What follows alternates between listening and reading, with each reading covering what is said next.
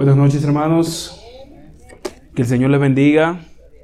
Estoy muy feliz de estar aquí esta noche y saludarles. Bien, ah, decía el hermano cuando estuvo orando y presentándome que estoy aquí nuevamente, estoy aquí otra vez.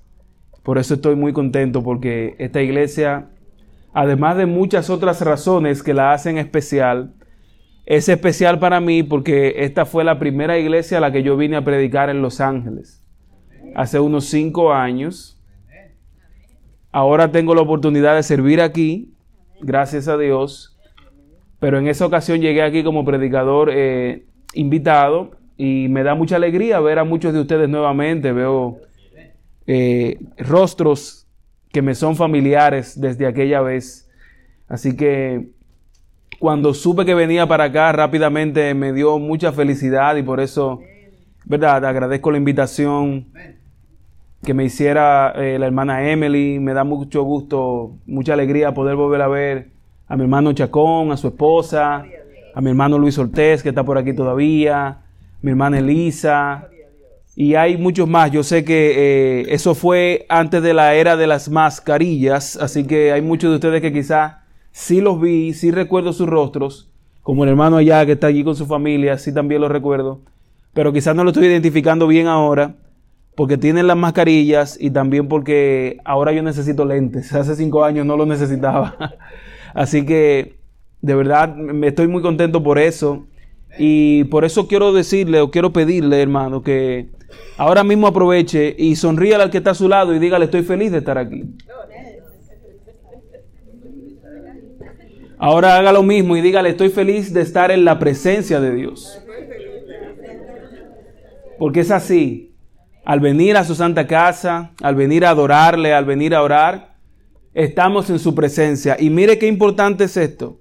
El Salmo 16, versículo 11, dice, me mostrarás la senda de la vida. En tu presencia hay plenitud de gozo, delicias a tu diestra para siempre. ¿Hay plenitud de gozo en la presencia de Dios? Claro que sí. Y fíjense que el texto dice plenitud de gozo. O sea que no es paz, no es gozo como el mundo lo da, como el Señor Jesucristo, sino que es un gozo pleno. ¿Por qué? Porque Él en sí mismo es salvación, Él es nuestra paz, Él es nuestra esperanza. Dios lo es todo para nosotros y no a medias como el mundo lo ofrece. Él es nuestro Salvador perfecto y en Él de entonces también tenemos plenitud de gozo. Así que, así como yo estoy feliz de estar en la presencia de Dios en esta noche, quisiera que usted también lo esté y también podamos pues eh, disfrutar al compartir el estudio de la palabra. Así que, ya saben, recuerden, esta es la primera iglesia a la que yo vine aquí, eso la hace más especial aún. Y sobre todo poder ver... Eh, a la hermana Emily, especialmente quiero referirme al caso de ella, porque ella me hizo la invitación, pero yo recuerdo que en esa campaña que yo vine a dar hace cinco años, yo estuve cada día orando por varias personas, que algunos hermanos se me acercaban y me decían, mire, eh, y me explicaban la situación de cada uno. Y personalmente yo anhelé, tuve ese deseo cuando conocí de Emily, que conversamos en ese momento y me hablaron de ti, Emily oraba por ti y yo soñaba con que tú fueras una de las personas que fuera bautizada en esa campaña. No ocurrió así. Sin embargo, cinco años después aquí te veo y te veo colaborando y sirviendo en el ministerio de oración. Qué bueno es Dios, ¿verdad que sí? Que no fallan sus promesas y su palabra nos asegura que su palabra nunca regresa vacía. Y aquí está, por ejemplo, este ejemplo que, valga la repetición, ¿no? Que en ese momento, quizás no fue el momento que Dios tenía para Emily, pero el momento sí llegó y aquí está ella sirviéndole. Y así mismo yo sé que pasó con muchos de ustedes y así mismo Él nos deja ver siempre sus maravillas y su poder. Así que yo quisiera que oráramos una vez más a pedir la bendición de Dios y de su Espíritu al abrir su palabra para que luego entonces pasemos al mensaje de la noche. Oramos. Amado Dios, bendito Padre, a ti sea la honra y la gloria por siempre. Te agradezco porque es un honor para mí estar aquí, por el privilegio de ver hermanos queridos, hermanos con los cuales eh, estrechamos un lazo de amistad hace unos años. Me da alegría verles aquí todavía de pie, perseverando, sirviéndote a ti. Gracias por tu iglesia de los tres ángeles aquí en esta parte de los ángeles. Bendíceles siempre, como iglesia y como individuos, llénales de tu Espíritu Santo. Y esta noche, al abrir tu palabra, pedimos que nos perdones y que tu Espíritu nos ilumine y traiga a nuestros corazones un mensaje que sea relevante, que sea importante y que sea necesario para cada uno de nosotros. Lo pedimos todo en el nombre de Jesús. Amén. Muy bien, yo quisiera que eh, pensáramos un poquito en este tema que el Ministerio de Oración ha elegido, en su presencia. Esto es una semana de oración y entonces tiene como título general en su presencia. Son ambos conceptos que están muy relacionados, porque la oración es uno de los medios por excelencia, uno de los medios de gracia por excelencia que Dios nos dejó para poder experimentar su presencia, para estar con Él, para estar en relación con Él. ¿Cuántos son casados aquí? Ok. Hermana, ¿qué usted piensa cuando se levanta en la mañana, el día comienza y quizá pasan 3, 4, 5, 6 horas consecutivas y ya el día comenzó, pero usted no ha cruzado ni una sola palabra con su esposo? ¿Qué llega a su mente si eso ocurre? Bueno, casi nunca pasa tanto tiempo porque siempre aunque sea estamos mandándonos... Aunque sea un mensajito, ¿verdad que sí? y si ese mensaje no llega, ¿qué pasa? Algo anda mal uno empieza a preguntarse, ¿habré hecho algo indebido? ¿Habré hecho algo que le molestó? ¿O le estará pasando algo? Porque es una relación. Y en esa relación, en el momento que la comunicación está fallando, entonces eso es un indicador de que algo está mal en la relación o con los relacionados. Con la oración pasa exactamente lo mismo. La oración es el medio de gracia que tenemos para sostener relación, para vivir en relación con nuestro Dios. Fíjense que no estoy hablando solamente de esa comunicación que podemos usar para pedirle a Dios lo que necesitamos. No se trata solamente de una línea de emergencia. No se trata solamente de un buzón de sugerencias o de solicitudes para Dios. Se trata de un medio a través del cual se sostiene una relación a, través del cual se sostiene mi relación con Dios, a través del cual Él me transforma, a través del cual Él me enseña a vivir de acuerdo a su voluntad y a aceptarla. Todo eso ocurre cuando nosotros oramos. Usted no tiene que decirle a Dios, Señor, ayúdame a aceptar tu voluntad necesariamente. Si usted dedica tiempo a la oración, evalúe eso, que eso no falla. Y, de, de plano comenzando, yo le lanzo ese desafío. Evalúese personalmente. Busque en usted si hay algo que a Dios no le agrada, si hay algún defecto de carácter o de temperamento. Y dedíquese a la oración y usted verá que en poco tiempo eso va a cambiar. Porque la oración es tan poderosa que inclusive transforma nuestro carácter. Usted no tiene ni siquiera que decirle a Dios, ay Señor, cámbiame este temperamento, que yo soy tan gruñón, tan gruñona. No tiene que decírselo. Dedique tiempo a orar y usted verá cómo eso cambia. Porque lo que pasa es que en la oración nosotros tenemos la oportunidad de pasar tiempo con Dios y de estar en contemplación con Él. Y su palabra nos enseña que en la medida que nosotros lo contemplemos, en la medida que pasemos tiempo con Él, nos pareceremos a Él. Eso es como cuando su pareja no es de la misma nacionalidad que usted. Yo no sé si se da el caso aquí con alguien que haya parejas que no sean de la misma nacionalidad. Pero ¿qué pasa? Que eh, aquí hay un ejemplo. Ustedes son un ejemplo de eso. Sí. ¿Cuáles son los países? Guatemala y México, correcto. Yo le pregunto en ese caso, ¿alguna vez ustedes han oído a la hermana hablar quizás con un poquito de acento mexicano? O al hermano Jairo hablar quizás como, como mexicano, perdón, y a, la hermana como, como guatemalteca. ¿La han escuchado alguna vez? Ellos llevan tiempo juntos. Y en la medida que pasa el tiempo, esas cosas se van asemejando. ¿Ustedes no creen que con Dios eso es lo que pasa? En su palabra nosotros somos llamados a que en nosotros se forme el carácter de Cristo y que se reivindique esa imagen que se perdió. Por eso hay una santificación, porque Él está trabajando cada día en que nuestro carácter sea más parecido al suyo. Entonces la oración sí me lo permite, porque en la oración yo paso tiempo con Él. Y en la medida que pase tiempo con Él, mi carácter se asemejará al suyo. ¿Me entendió la idea? Así que estamos en una semana de oración porque queremos estar en su presencia. Y al orar, eso es precisamente lo que hacemos.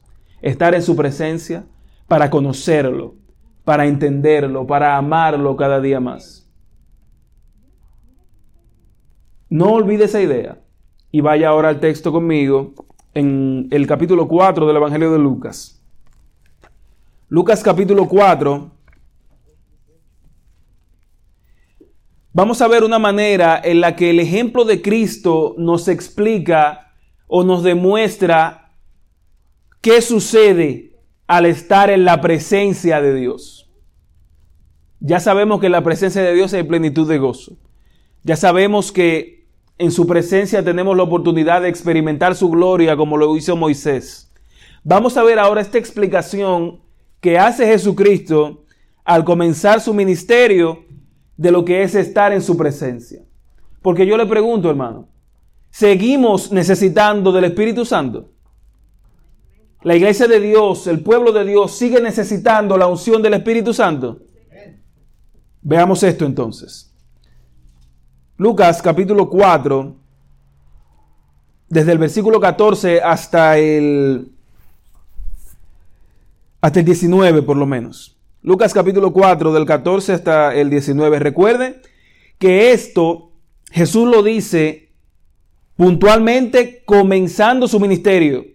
Este es el relato del Evangelio de Juan. El Evangelio de Juan es especial porque el Evangelio de Juan brinda algunos elementos que por lo regular las cosas son comunes entre los evangelios. Pero con el Evangelio de Juan pasa algo, que es que él relata cosas especiales que quizás los otros tres no, porque Juan escribe de acuerdo a lo que vio.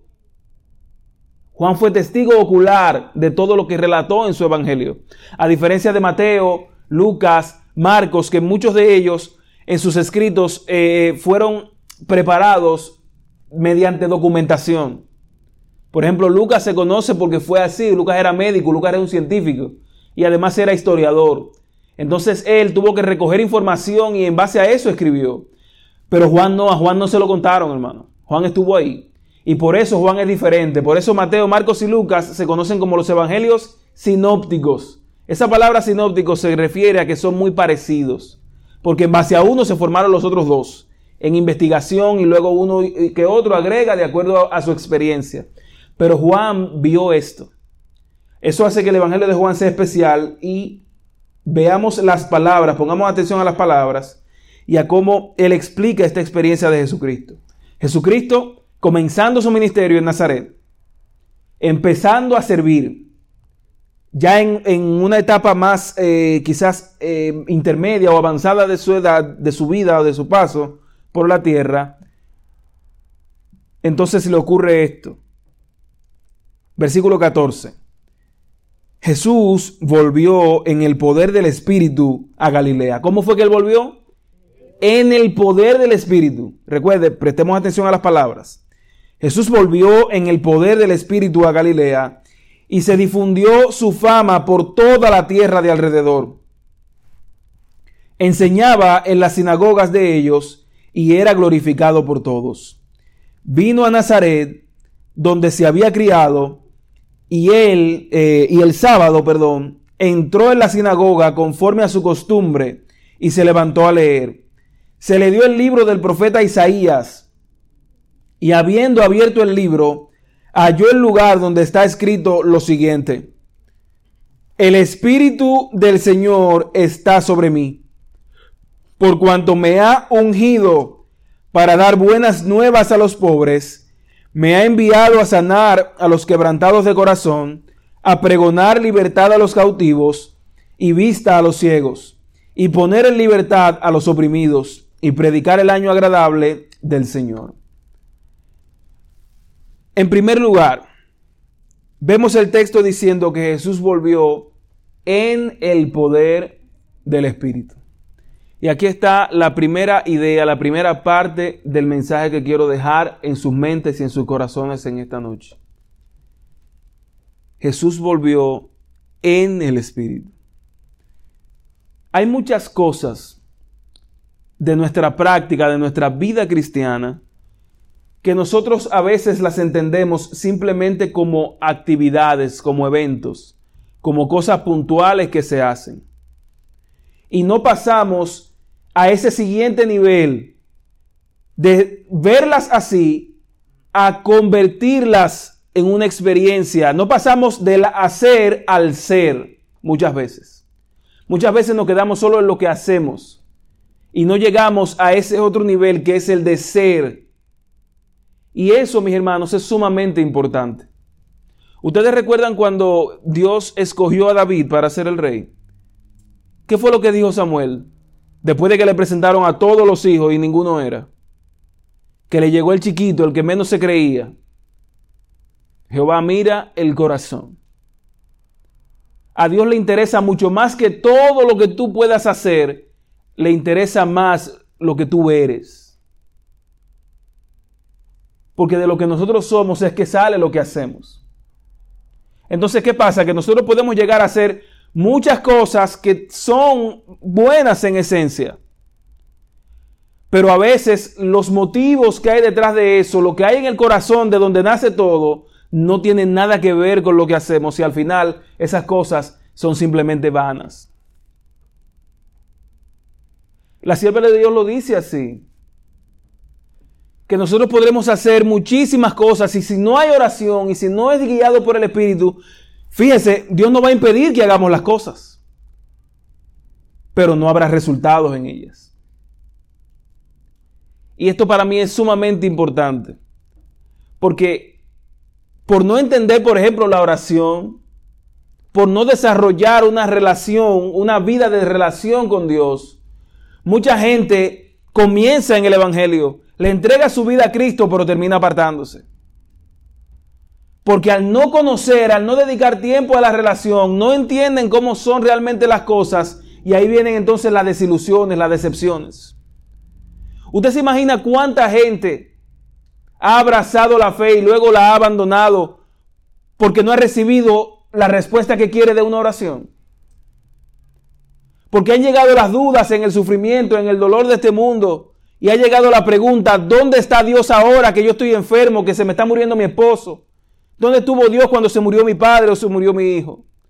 Cuando llega esa pregunta y no se tiene la respuesta correcta, mucha gente ha visto perder su fe por eso.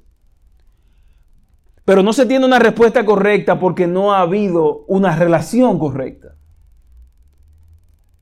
Porque no se ha tenido ese tiempo de comunión con el Señor para conocerlo, para ver y saber cómo Él actúa, cómo Él es, para conocer su voluntad.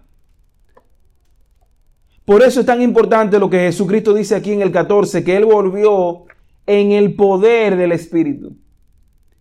Como diría el apóstol Pablo también, que muchas veces Él habla y dice la expresión en Cristo, no con el Espíritu, en el Espíritu. Pablo no dice con Cristo, en Cristo. Convertir el hacer en ser. Dar el siguiente paso. ¿Cómo se logra eso? Necesitamos entender que la oración es una disciplina espiritual. Y le llamo disciplina espiritual porque es algo que se desarrolla y se cultiva al hacerlo. Por ejemplo, esto está saliendo por Facebook, ¿verdad? Un saludo, un abrazo un beso a mi querida esposa que yo sé que me está viendo ahora y a mis niños, incluyendo a mi bebé de un mes, que quizás no me está entendiendo, pero me está viendo. Sí, a esta hora ya debe estar despierta todavía. Estas son las horas de su party. Hasta largas horas de la noche. Pero ella tiene permiso para hacerlo. Porque lo hace dentro de la casa. Ya cuando crezca no creo que le dé permiso para eso. Mi esposa que está ahí viéndome se asombraba en los primeros años de nosotros de casados, porque ella veía que yo tomaba agua, pero demasiado. En mi casa yo adquirí ese hábito y a mí me incentivaron mucho eso, tomar mucha agua, mucha agua, mucha agua, constantemente mucha agua durante el día. Y ella ve y ella sabe que a mí no se me pasa una noche sin yo agarrar varias botellas de agua y ponérmela ahí al lado. Le llevo a ella y me quedo yo. Y cuando me despierte, cuando me vaya a parar de la cama, lo más seguro es que agarre esa botella y tome de nuevo. Que sea lo primero que haga físicamente en el día. Por muchos años yo escuché eso. Mi abuela ahí diciéndomelo. Emil, bebe agua, bebe agua, bebe agua, bebe agua. Y mi mamá también, bebe agua, bebe agua, bebe agua. Ya a mí nadie me lo tiene que decir. Así se crea un hábito mediante disciplinas. Nosotros necesitamos entender que necesitamos eso para el estudio de la palabra, necesitamos eso para la testificación y mucho más lo necesitamos para la oración. Nosotros tenemos que luchar para que no se pase un día sin que hablemos con el Señor. Tenemos que esforzarnos para lograr en el tiempo vivir en el Espíritu, como dice aquí que Jesucristo hizo. El texto nos demuestra que Jesús está citando las escrituras. Específicamente se está refiriendo a algo que dice Isaías en el capítulo 61. Pero hermano, ¿usted cree que sea casualidad que él leyera esa porción de la escritura específicamente? A mí no me parece. A mí no me parece. Y de hecho, esa porción de la escritura, Isaías se la escribe cerca de 700 años antes pero se estaba refiriendo específicamente a Jesucristo. 700 años antes de que Jesucristo naciera en esta tierra. Isaías estaba diciendo exactamente lo que Jesucristo haría en su ministerio. Porque él dice en el 18, el Espíritu del Señor está sobre mí, por cuanto me ha ungido. ¿Cómo, se le, ¿Cómo conocemos a Jesucristo? El Mesías. ¿Y qué es Mesías? el ungido.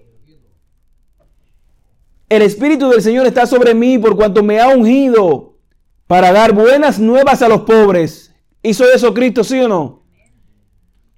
Me ha enviado a sanar a los quebrantados de corazón. ¿Hizo eso Jesucristo, sí o no? A pregonar libertad a los cautivos. ¿Lo hizo Cristo, sí o no? A dar vista a los ciegos. Poner en libertad a los oprimidos predicar el año agradable del Señor. En el Espíritu, Jesucristo cumplió su ministerio. Y yo no sé si a usted le surge la pregunta, pero a mí me la surgió, me surgió la pregunta al pensar en el mensaje que iba a compartir con ustedes esta noche. ¿Por qué enseñaría la Biblia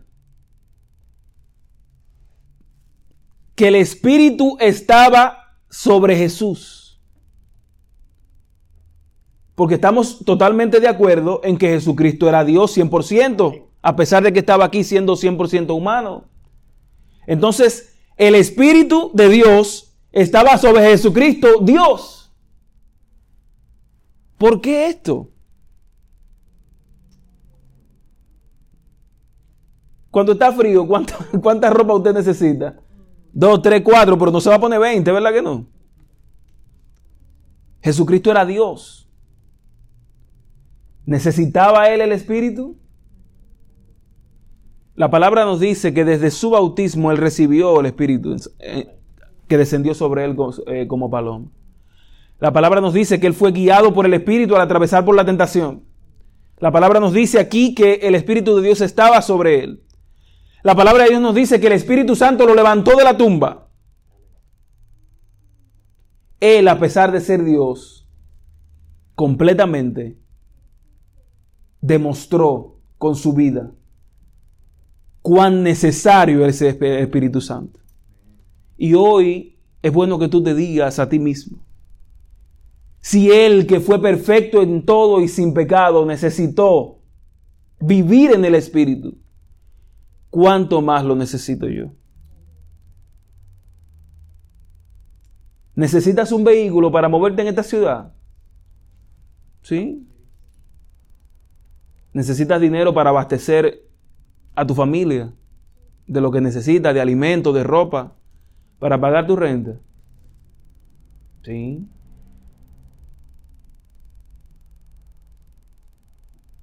Esas son ciertamente necesidades. Pero aquí Jesucristo nos está enseñando la mayor necesidad de la humanidad. Que Dios reine en el ser, en lo que somos. Que Dios dirija. Que Dios gobierne nuestras vidas. Y esa es la diferencia entre nosotros que queremos seguir a Cristo y los que quizás aún no lo han hecho. El mundo está lleno de gente que existe, pero que no vive. Porque el que es la vida en sí mismo está diciendo aquí que lo que vino a hacer fue posible porque el Espíritu estaba sobre él. Y aquí también entonces, en la siguiente parte de esta sección que leímos, los versículos 18 y 19, está una descripción de lo que Cristo vendría a hacer, pero también está el llamado que Dios te hace a ti como su hijo. Su espíritu. Su espíritu sobre ti su espíritu sobre su iglesia, hará los milagros que la gente necesita. Esa lista de cosas que están ahí son todas milagros. Y la experiencia de Cristo y esta enseñanza de este capítulo nos demuestra que nosotros no estamos tan lejos de los milagros. Nosotros no estamos tan lejos de lograr esos milagros. Incluso vamos a ver en los demás días de esta semana que tú ni siquiera estás tan lejos de ser el milagro que alguien necesita. Tú puedes serlo. Quizás de lo que sí estamos lejos es de su espíritu a veces. Eso sí puede ser. Pero esos milagros de Cristo que nosotros podemos ver como tan grandes, tan extraordinarios, nosotros no estamos tan lejos de ellos. De hecho, es la voluntad de Dios que esas grandes cosas pasen en nosotros, a través de nosotros, para bendición de los demás y para gloria de su nombre. Él está esperando que eso pase. Él está esperando que su pueblo clame por el Espíritu, que su pueblo reciba el Espíritu Santo, primero para santificarnos a nosotros y luego para hacer las grandes cosas que la humanidad necesita. Es a través de su pueblo que él lo va a hacer. Porque él sí fue Dios 100% mientras estuvo aquí en la tierra, pero los discípulos no. Pero hicieron milagros los discípulos, ¿sí o no? Llenos del Espíritu Santo, hicieron milagros. Hicieron maravillas. E incluso antes de eso, en el Antiguo Testamento aparecen muchos milagros hechos por hombres. Pero hombres llenos del Espíritu Santo. Hombres que pasaron de hacer a ser y que no oraban solamente por el Espíritu Santo. No se unían a un grupo en la iglesia para orar por el Espíritu Santo solamente. Llegaron a vivir en el Espíritu Santo.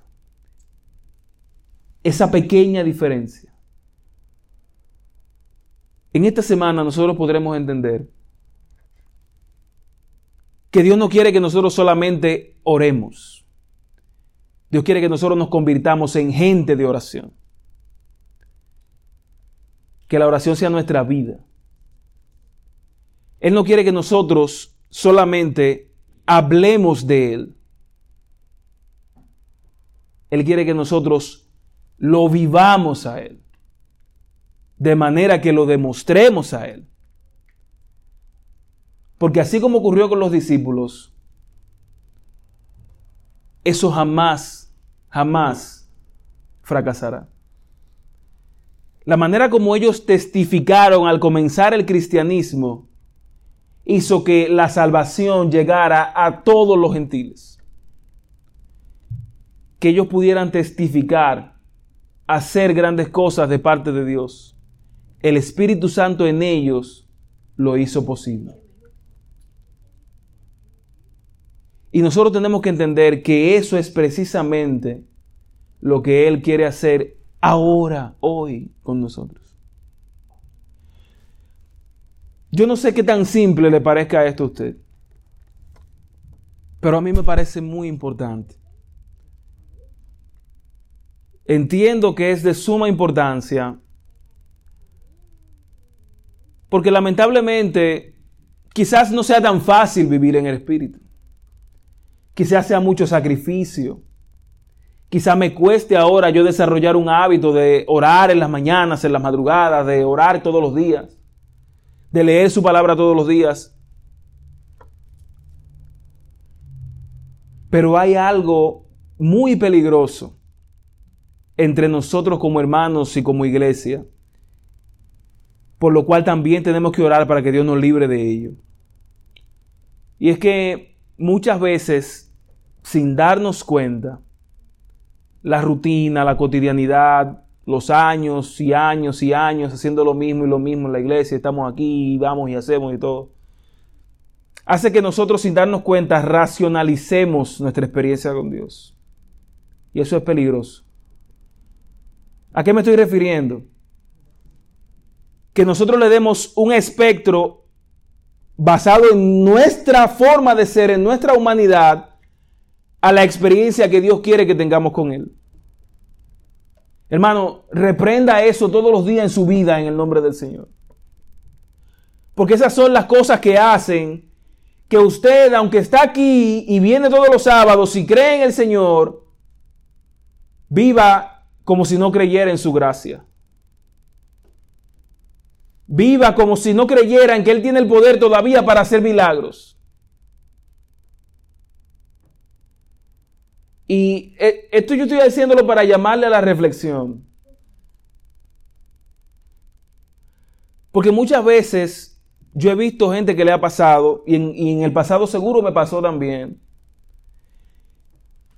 que uno no creía en esas grandes manifestaciones del poder de Dios. Uno cree con reservas. Por ejemplo, ¿cuándo fue la última vez que usted vio a alguien aquí dejar las drogas para venir a bautizarse.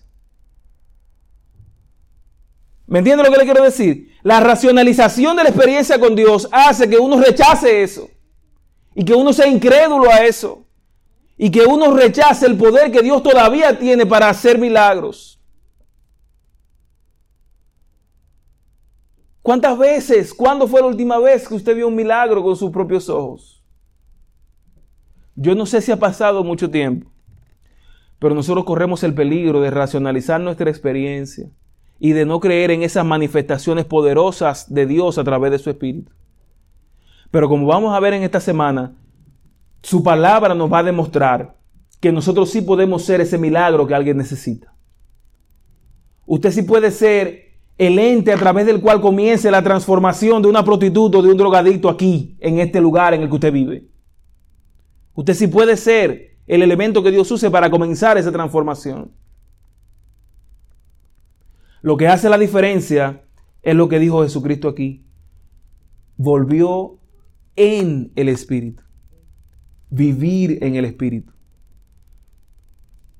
Nosotros en nuestro idioma, eh, en el español, tenemos esa peculiaridad que el verbo be o to be en inglés para nosotros tiene dos palabras, aunque en inglés es solo una. O sea, en inglés to be es solamente una cosa, ¿verdad? En español es ser o estar. Dos cosas que son muy diferentes.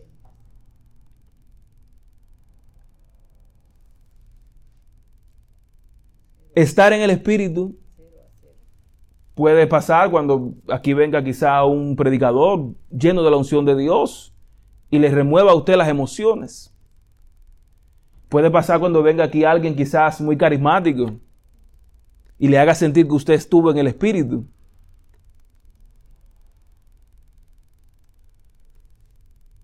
Pero porque eso no persiste. Porque quizá en la primera oportunidad, en el primer tropezón en su trabajo, se va todo eso a la borda. Ser y estar no es lo mismo. Dios quiere llevarte a una experiencia en la cual tú puedas decir como Jesús, el Espíritu de Dios está sobre mí, es sobre mí. Yo vine en el Espíritu. Jesús volvió en el poder del Espíritu, en el poder. Vivir en el Espíritu, vivir en Cristo, en Él. El ser, lo que tú eres, que es lo que más le interesa a Dios. El lugar de Dios no es un edificio. El lugar de Dios no es una planta física. Dios no puede morar en eso. Aquí está Dios porque tú estás aquí. ¿Me entiende lo que le quiero decir? Nosotros estamos seguros de que la presencia de Dios está aquí, pero no es por el edificio. No es porque estas cuatro paredes se dedicaron a adorar a Dios. La presencia de Dios está aquí porque tú estás aquí, porque Dios habita en corazones. Por eso esta es la casa de Dios. Porque tú estás aquí. Y nosotros tenemos el deber de hacer todo lo que esté en nuestras manos para que cada vez que vengamos aquí, Dios esté aquí. Hermano, no vengamos sin Él. No vivamos sin Él. No trabajemos sin Él. No lo dejemos fuera de nuestro corazón. Hoy, cuando usted regrese a su casa, ore. Le pido que ore. Y le pido que le pida a Dios que viva en su ser, que viva en su corazón. ¿Usted sabe por qué? Porque es mi deseo. Y yo sé que en el fondo de su corazón usted también desea que con usted también pase lo siguiente. Pídale eso a Dios para que usted también sea un ungido, una ungida del Señor. Pídale eso a Dios para que usted también pueda dar las buenas nuevas a los pobres. Pídale eso también a Dios para que usted pueda hacer ese milagro a través del cual comience la libertad de algún cautivo. Pídale eso a Dios para que usted pueda darle libertad al oprimido por el pecado para que usted también pueda devolverle la vista a los que están ciegos del poder de Dios, a los que son ciegos espirituales. Pídale eso a Dios para que usted pueda ayudar a otros a recibir un milagro. Nosotros tenemos el honor, el privilegio, la oportunidad de bendecir a otros así como alguna vez Dios nos bendijo con la salvación. Pero eso solo es posible en el Espíritu. Así que, así como vimos al principio, Dios quiere llevarnos de hacer a ser, a lo que somos. Y sus propósitos, que es la, la idea que basa este versículo, que quiero compartir con ustedes. Dios quiere que yo viva en el Espíritu, porque Él sabe que esa es la única manera en la que el propósito para el cual yo estoy aquí se pueda cumplir. Tú no estás aquí para ocupar un lugar. Tú no estás aquí solamente para que Dios te dé a ti. Tú estás aquí porque Dios quiere llenarte de su espíritu para que tú bendigas a alguien, para que tú des libertad a alguien, para que tú ayudes a alguien, para que la salvación llegue a alguien. Él quiere usarte y eso no es posible sin su espíritu. Así que si inclusive Jesucristo necesitó ser lleno del Espíritu para llevar a cabo su ministerio en esta tierra, nosotros también lo necesitamos para que guíe nuestros pasos, para que nos indique cómo vivir, para que nos muestre el camino, para que nos santifique, pero también para que irradie su poder en bendición y transformación mía primero y también de los demás. Mis hermanos, el poder del Espíritu Santo sigue manifestándose. En algún momento yo también lo he extrañado. Y yo no sé si aquí hay alguien que extraña eso. Que quizá lo vivió personalmente en su conversión, pero que extraña ver eso mismo en otro. Es posible que eso esté pasando. Yo no sé, ni, ni siquiera tengo idea de por qué Dios me ha guiado a eso en la palabra ahora para compartirlo con usted. Pero si usted extraña eso, hoy como le decía, antes de terminar su día, pídale a Dios que ocupe su corazón, que lo llene de su espíritu, para que a través de usted y a través de esta iglesia, todo esto que dice aquí que Jesús hizo, todo eso que Isaías profetizó de Jesucristo, también sea la realidad de la iglesia, la realidad tuya. Esa es nuestra misión, ese es nuestro propósito. Nosotros no nos serviría de nada ser llenos del Espíritu Santo si eso no va a bendecir a nadie. Si eso no va a bendecir la vida de alguien, si eso no le va a alegrar el día a alguien más. Dios no te daría el Espíritu para que, para que tu egoísmo crezca. Dios no te daría de su Espíritu para que tú alimentes tu orgullo. Dios quiere darle su espíritu a su iglesia para bendecir al mundo. Y el mundo para ti es este momento, es este lugar. Donde vives, cuál es tu círculo de influencia. Ahí, en tu familia, entre tus hermanos de la iglesia, en tu trabajo, ahí hay alguien que necesita ver en ti el trabajo del Espíritu Santo que esa es la manera en la que Dios obrará en él para salvación. Alguien necesita ver que tú vives como Cristo en el Espíritu. Y esto no es una locura, hermanos. Dios prometió para sus hijos el Espíritu Santo. Tú puedes clamar por Él. Debes hacerlo debes experimentar su poder en tu vida y en bendición de los demás. Su espíritu. Esa palabra espíritu, vamos a verla más detallada en estos días. Pero su espíritu no solamente como la persona del Espíritu Santo, como motivo, como fuerza también, como lo que te lleva, como lo que te hace, como lo que te llena, como lo que tú eres al final sigues necesitando el Espíritu. Y Dios sigue dispuesto a darlo para su gloria y para bendición tuya y de los demás. Por eso, estamos aquí para orar, porque así es que se clama por el Espíritu Santo, orando desde el corazón. Por eso estamos aquí para hacerlo juntos como iglesia. Y por eso Quise hablar de este particular como introducción, porque vamos a seguir viendo más verdades acerca de la presencia de Dios en nuestras vidas y su efecto. Pero en primer lugar, me gustó la idea, quise compartir contigo en esta noche la verdad